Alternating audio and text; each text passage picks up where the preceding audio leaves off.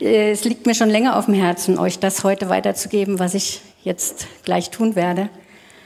Und ich möchte danken und beten, Herr, dass du mitten unter uns bist.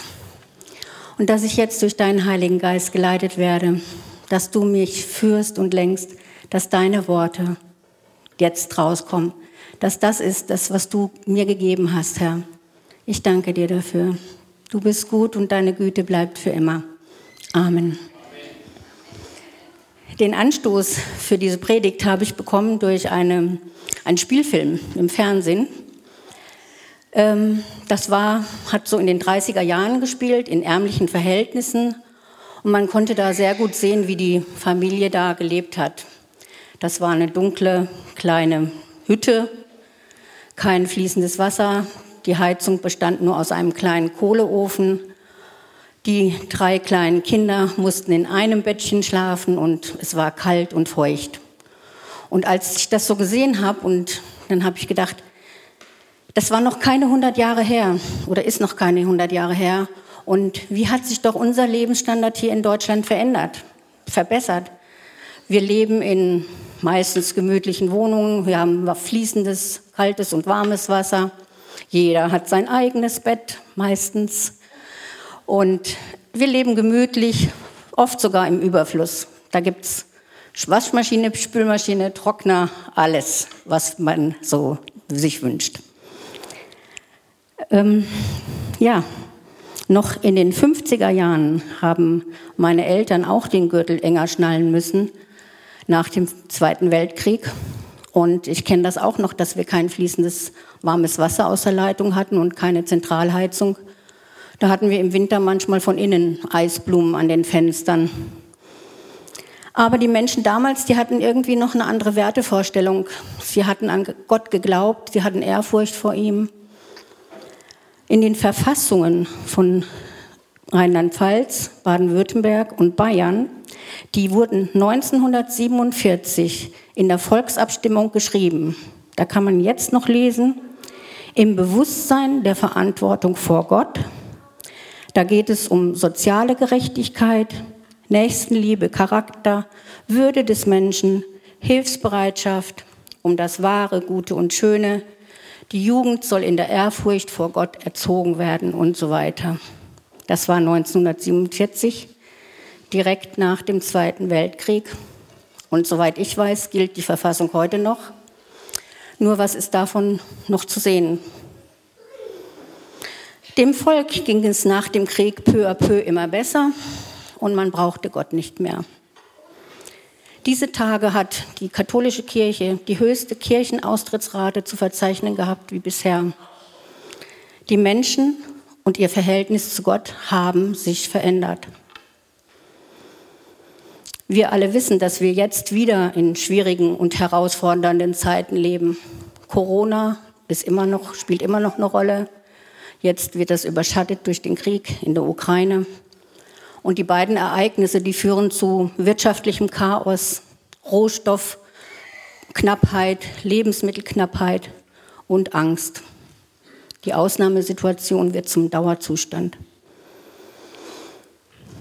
Trotz dieser beunruhigenden Lage möchten die Menschen immer noch nichts von Gott hören. Sie haben die Verbindung zu Gott verloren. Nicht nur, dass sie nichts über ihn wissen. Ich habe das Gefühl, ich könnte so viel Zeugnis geben von seiner Herrlichkeit und Liebe. Sie wollen davon nichts hören. Sie wollen ihr eigenes Leben leben, sie wollen unabhängig sein, alles in der eigenen Hand behalten. Damit scheint es ihnen ja auch gut zu gehen. Ich beschäftige mich seit längerem mit, der, mit dem Buch der Offenbarung in der Bibel und ich weiß nicht, inwieweit ihr euch damit schon auseinandergesetzt habt. Die meisten denken, das, was da beschrieben ist, ist liegt in der Zukunft, aber meiner Meinung nach sind wir da mittendrin. Das möchte ich euch heute ein bisschen aufzeigen. In dem Buch der Offenbarung wird beschrieben, wie Johannes eine Vision hat, die den Untergang der Welt den Triumph des Lammes und den Aufgang des neuen Jerusalem aufzeigt, ganz nach Gottes Ratschluss. Es geht um einen geistigen Kampf, der in der Himmelswelt stattfindet. Gott will die Menschen von der Macht der Finsternis erretten. Dort können wir auch lesen, dass es Hungersnöte auf der Welt geben wird, Seuchen, Pandemien, Klimakatastrophen, dass die Menschen sich von Irrlehre und falschen Propheten verführen lassen. Seit sich die Tür zum Paradies für immer geschlossen hat, geht, Mensch, äh, geht Gott den Menschen nach und wirbt um sie. Sie werden in Versuchungen geführt. Viele lassen sich verführen, den gottlosen Weg zu gehen. Aber wir, die Gläubigen, wir werden durch das Überwinden der Versuchung geläutert und letztendlich versiegelt. Das heißt, wir sind sein, wir stehen unter seinem Schutz, unser Heil ist sicher. Gott warnt immer wieder die Welt.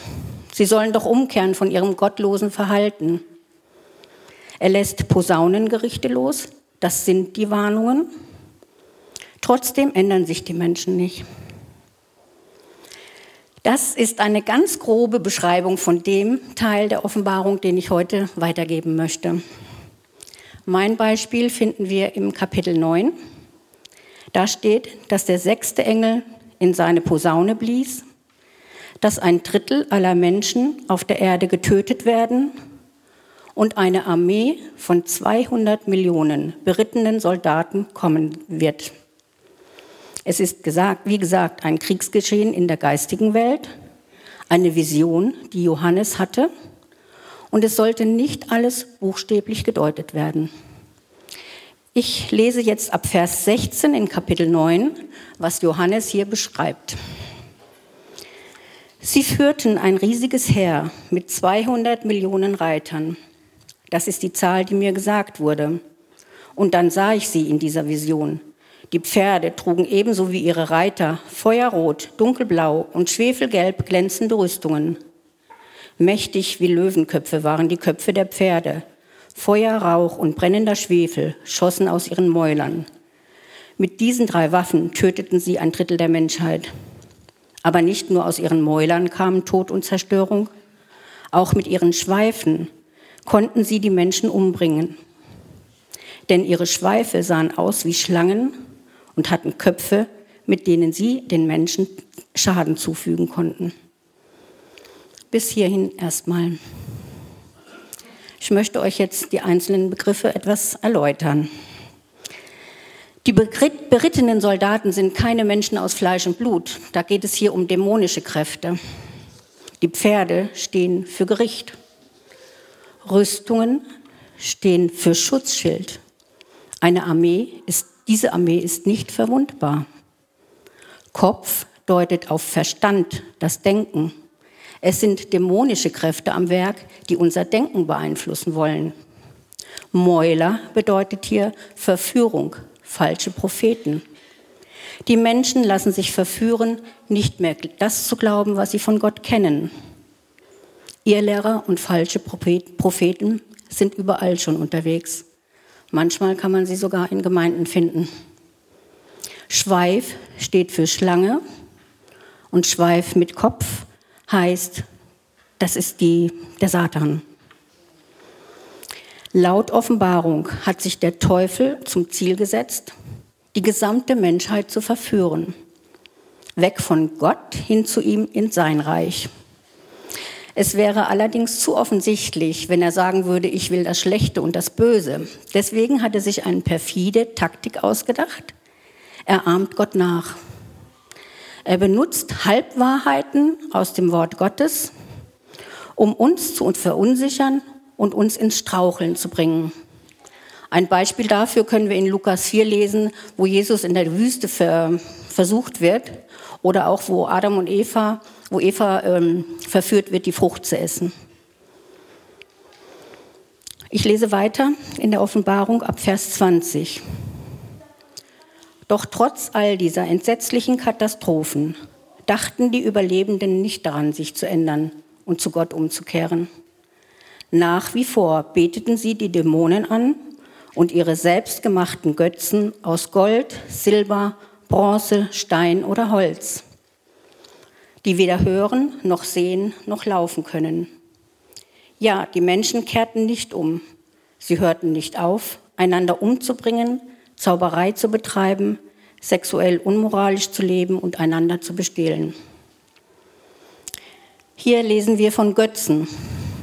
Götzen aus Gold, Silber und Bronze. Es geht um Materialismus, um Reichtum. Die Menschen schaffen alles mit ihrer eigenen Kraft. Sie beuten die Schöpfung aus, aber sie ehren den Schöpfer nicht mehr.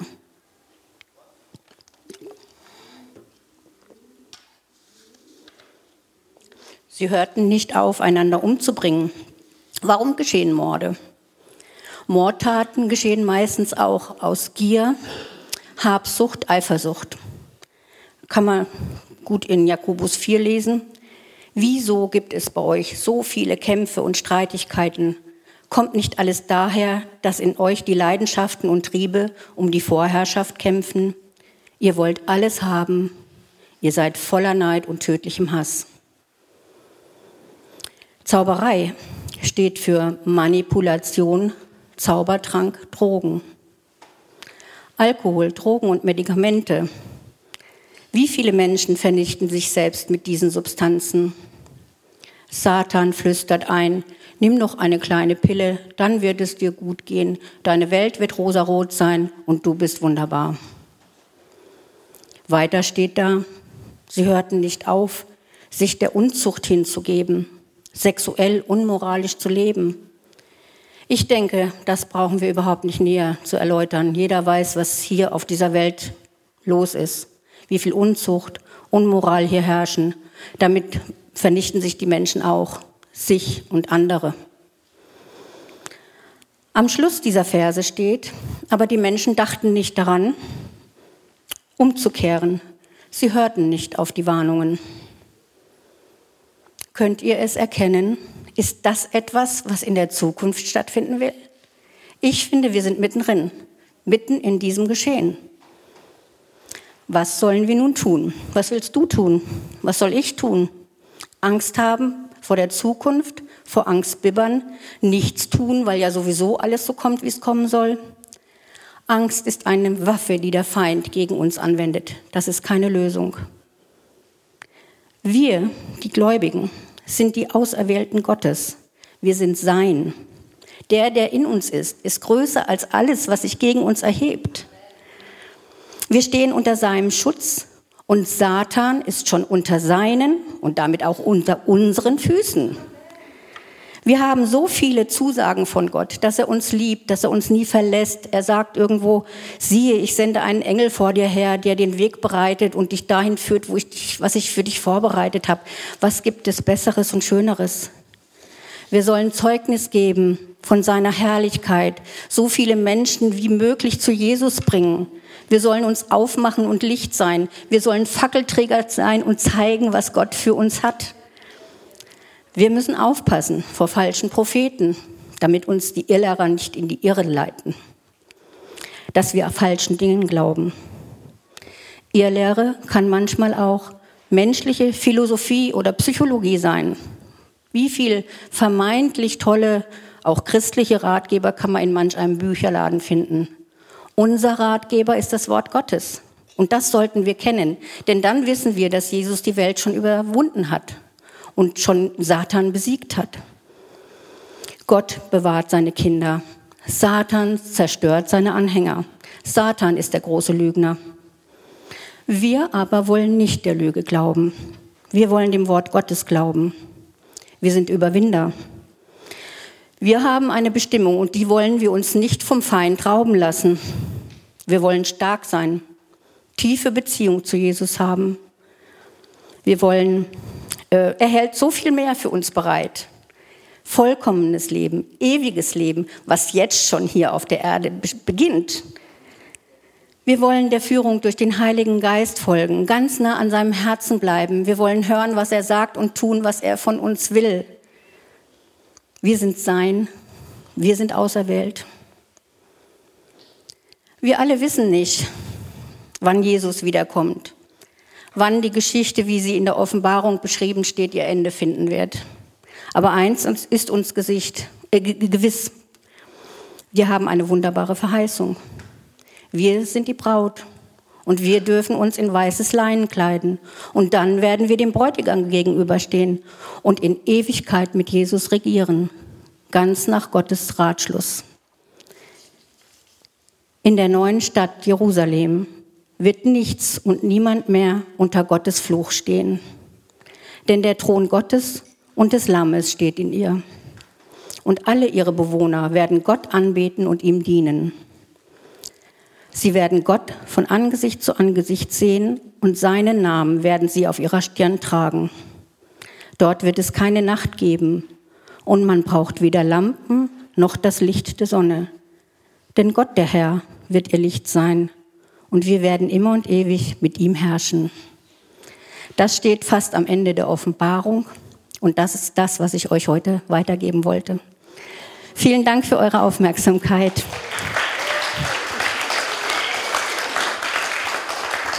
Ich gebe jetzt weiter an meine liebe Freundin Heidi und freue mich schon auf ihre Botschaft.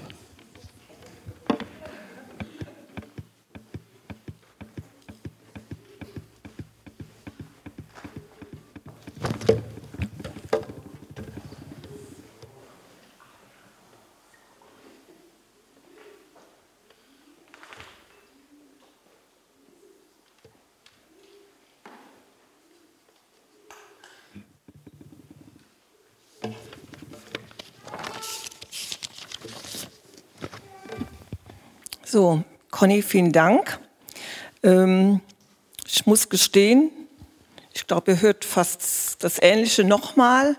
Ähm, also in vielen Sachen überschneidet es sich und äh, für mich ist das einfach so eine Bestätigung, ähm, dass das, was gesprochen wird, die Botschaft, die weitergegeben werden soll, dass die auch von Gott ist. Und äh, ja, schauen wir mal, was ich denn jetzt zu sagen habe. Nee, wir wussten wirklich nichts voneinander. Das, äh also, mein Thema heute ist der Psalm 46, Vers 11. Seid still und erkennt, dass ich Gott bin. Mich hat dieser Vers sehr angesprochen. Ich habe ihn entdeckt, als ich das Buch Gehimmelt von Matthias Hoffmann gelesen habe. Er schreibt unter anderem über den Coronavirus und seinen Eindruck, was dieser Virus bewirkt, beziehungsweise unserer Welt offenbart hat. Sein Aspekt hat mich sehr berührt und nachdenklich gemacht. Ein kleiner Virus legte die komplette Welt lahm. Den Menschen, die an diesem Virus erkrankten, fehlte buchstäblich die Luft zum Atmen. Es wurde aufgezeigt, wie es in unserer Welt aussieht. Denn unserem Planeten blieb im wahrsten Sinne des Wortes die Luft weg. Unserer Welt ging die Puste aus. Die Menschen hetzten atemlos durch den Tag. Uns bleibt bei vielen Dingen einfach die Luft im Halse stecken. Wir kommen in Atemnot. Und in diese Situation hinein hatte der Autor den Eindruck, dass Gott Folgendes spricht. Seid still und erkennt, dass ich Gott bin. Und schaut, das ist die sanfteste Art, die ganze Welt, all meine Kinder aufzuwecken, sie wach zu rütteln, um ihre Aufmerksamkeit zu gewinnen damit ihr erkennt, wo ihr hinlauft, damit ihr erkennt, auf welchem Wege ihr seid, damit ihr nach mir sucht, damit ihr umkehrt, um in meine Gegenwart zu kommen. Denn am Anfang der Pandemie wurde von jetzt auf gleich alles auf Stopp gestellt. Wir wurden ausgebremst aus dem höher, besser, schneller und immer mehr und immer sofort. Du durftest weder Besucher haben noch empfangen. Die Gemeinschaft wurde auf ein Minimum reduziert. Für einige bedeutete dies auf engstem Raum mit der ganzen Familie. Eltern, Kinder, Hund, Katze, Maus. Für andere hat es bedeutet, von jetzt auf gleich alleine zu sein. Viele, besonders ältere Menschen, kämpften in dieser Zeit mit Einsamkeit. Ich denke, vielen ging es so wie mir. Man hatte den Eindruck, man durfte gar nichts mehr. Gott ließ dies alles zu, damit wir eine Auszeit haben, um zu erkennen, wer und was Gott ist. Positiv gesehen könnte man sagen, es gab eine Auszeit, eine Unterbrechung aus dem Hamsterrad des Lebens. Der Virus legte unsere Atemwege lahm. Aber sinnbildlich gesehen, was raubt uns den Atem? Ich denke, für viele ist es der Alltagsstress oder und auch die Angst. Alltagsstress, der einem die Luft in der Kehle zuschnürt. Alles unter einen Hut zu bekommen. Ich will eine gute Ehe führen, muss meine Familie ernähren, in meinem Beruf hundertprozentige Leistung bringen, Freundschaften pflegen und auch in der Freizeit noch vieles erleben.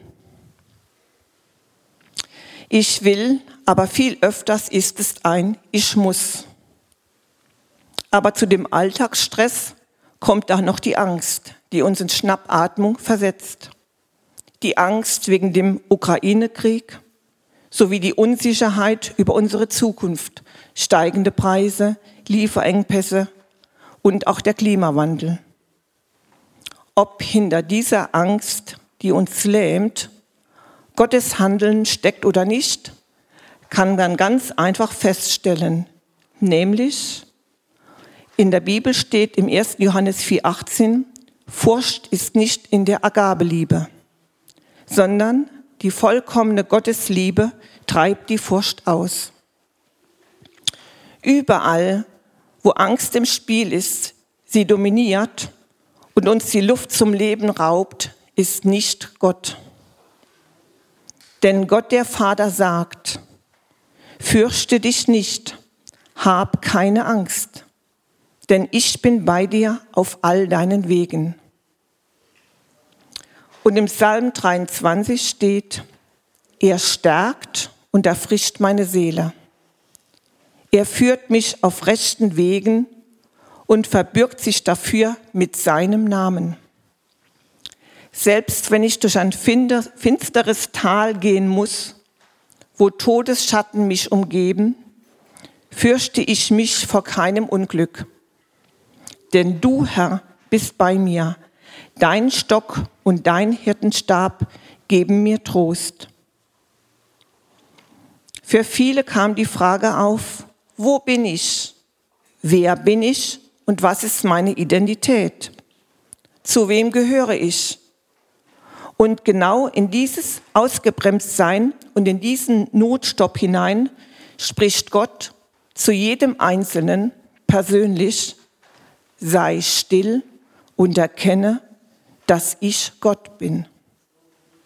Er spricht, mir ist alles bekannt, mich überrascht nichts. Ich kenne eure Nöte. Ich weiß, wo ihr steht. Wie im Paradies, wo Gott fragte, Adam, wo bist du? Selbstverständlich wusste Gott, wo Adam war. Aber wusste Adam, wo er war? Wissen wir, wo wir stehen? Wissen wir, zu wem wir gehören? Was uns ausmacht? wissen wir, dass wir nichts im Griff haben, egal wie wir uns anstrengen. Wir können die Welt nicht mit Aktivismus retten. Wir können die Hilfe annehmen, die Gott uns anbietet. Sei still und erkenne, dass ich Gott bin. Denn genau das ist, was wir Menschen brauchen. Für viele wurde die Stille ein Zustand, mit dem sie nicht klarkamen. Was tun, wenn du nicht das tun kannst, was du tun willst? Was tust du, wenn du ausgebremst bist? Wenn dir buchstäblich der Atem wegbleibt? Bist du bereit, still zu werden und nach Gott zu suchen? Kann ich Stille aushalten, ohne selbst drauf loszureden? schnell zu meinem Handy greife, eine WhatsApp schreibe, jemanden anrufe oder zu Hause Fernseher anmachen oder mich vom Radio berieseln lassen? Erkenne, dass es Gott gibt. Erkennen bedeutet Beziehung. Aber dazu muss ich mein Gegenüber erst einmal kennen, bevor ich Beziehung haben kann. Wie nah darf mir mein Gegenüber sein? Lasse ich überhaupt Nähe zu? In Jesaja 43, Vers 10 und 11 steht, Ich, der Herr, habe euch erwählt, damit ihr mir dient. Ich möchte, dass ihr mich kennt und mir vertraut. Ihr sollt begreifen, ich bin der einzige Gott. Es gibt keinen Gott, der vor mir da war und es wird in Zukunft auch keinen anderen geben. Ich, der Herr, bin der einzige Gott. Nur ich kann euch retten. Was bedeutet dies Zusage für uns als Menschen? Ich denke, als erstes sollten wir Gott kennenlernen. Das geschieht über Bibellesen. Dadurch erfahren wir, was Jesus über den Vater berichtet, wie er ihn beschreibt, was er mit ihm erlebt hat. Schauen wir uns an, wie Jesus gelebt hat, dann wissen wir, wie der Vater ist. Denn Jesus hat nur das getan, was er von Gott gesehen hat. Er stand in ständiger Verbindung mit ihm und hat von Gott die Kraft erhalten, das zu tun, was dran war. Er hat ihm als Mensch hundertprozentig vertraut. Das sollten auch wir lernen, denn nur das bringt uns Frieden, nur das allein. Der nächste Schritt wäre Gemeinschaft mit ihm zu haben, eine Beziehung aufzubauen. Das geht so, wie du deine beste Freundin oder deinen besten Freund kennengelernt hast. Zeit miteinander zu verbringen, zu reden, nachzufragen, Spaß miteinander zu haben, aber auch Leid zu teilen. In diesem Falle mit Gott würde es so aussehen wie Gott, wo bist du? Gott, wie siehst du das? Gott, wo warst du? Oder wo bist du in dieser Situation? Und er wird antworten. Denn zu Gott kannst du kommen, zu jeder Zeit, ohne Wenn und Aber. Gemeinschaft mit Gott ist Gebet. Und Gebet beinhaltet Reden, Zuhören, Vertrauen und auch Stille sein. Gott, hier bin ich ich brauche deine Hilfe. Ich möchte mich bedanken. Ich möchte in der Stille deine Nähe spüren. Ich möchte deinen Frieden haben, dir vertrauen, gerade wenn es durch wüste Zeiten geht. Denn du, mein Gott, hast mir versprochen, du verlässt mich nie, du bist immer bei mir. Ich sehe dich in der Natur, in einem Kind, auch in Menschen, die dir nachfolgen. Dann läuft mein Herz über vor Freude und ich möchte dir Lieder singen, ich möchte tanzen, jubeln, aber auch vor dir niederknien und auf deine Stimme in meinem Herzen hören. In Micha 7, Vers 7 steht, doch ich verlasse mich auf den Herrn ich warte auf seine Hilfe. Ja, mein Gott wird mich erhören. Welch eine Zusage. Und mit dieser Zusage können wir jetzt in unserer Zeit einfach verstehen, dass wir nichts in unserer Hand halten. Wir haben nichts im Griff. Das hat uns die Vergangenheit oft genug gezeigt. Aber Gott hält alles in seiner Hand. Ihm dürfen wir vertrauen und in jeder Situation seine Nähe suchen. Ihm unser Herz ausschütten und mit seinem Frieden den nächsten Schritt tun. Ich weiß nicht, wie es hier auf Erden weitergeht, aber wie Conny bereits gesagt hat, es steht schon alles in der Bibel, genauer gesagt in der Offenbarung. Gott möchte so viele seiner Kinder erreichen, damit sie zu ihm umkehren und zu ihm kommen. Er möchte sie retten, in seiner Gegenwart haben und ihre Zukunft sichern, damit sie die Ewigkeit im Paradies bei ihm verbringen können. Sucht ihn von ganzem Herzen, dann wird er sich finden lassen. Steig aus aus dem Hamsterrad der Zeit. Suche Gott, lerne ihn kennen und vertraue seinem Plan. Denn er meint es gut mit uns. Er ist verlässlich, er ist Liebe und diese Liebe ist gerecht. Denn was Gott zugesagt hat, hat Bestand für ewig. Denn in der Bibel steht, ich, der Herr, bin der einzige Gott, nur ich kann euch retten. Doch ich verlasse mich auf den Herrn. Ich warte auf seine Hilfe. Ja, mein Gott wird mich erhören. Und so schließe ich mit Psalm 46, 11. Seid still und erkennt, dass ich Gott bin. Jesus, du bist der Einzigste, der uns Frieden bringen kann. Und wir lassen uns jetzt auf dich ein. Und wir vertrauen darauf, dass du ein Wunder tust, dass wir wirklich erkennen, was dein Plan, dein Wort und dein Reden ist. Herr, lass uns stille werden in dir, damit wir erkennen, dass du Gott bist. Amen.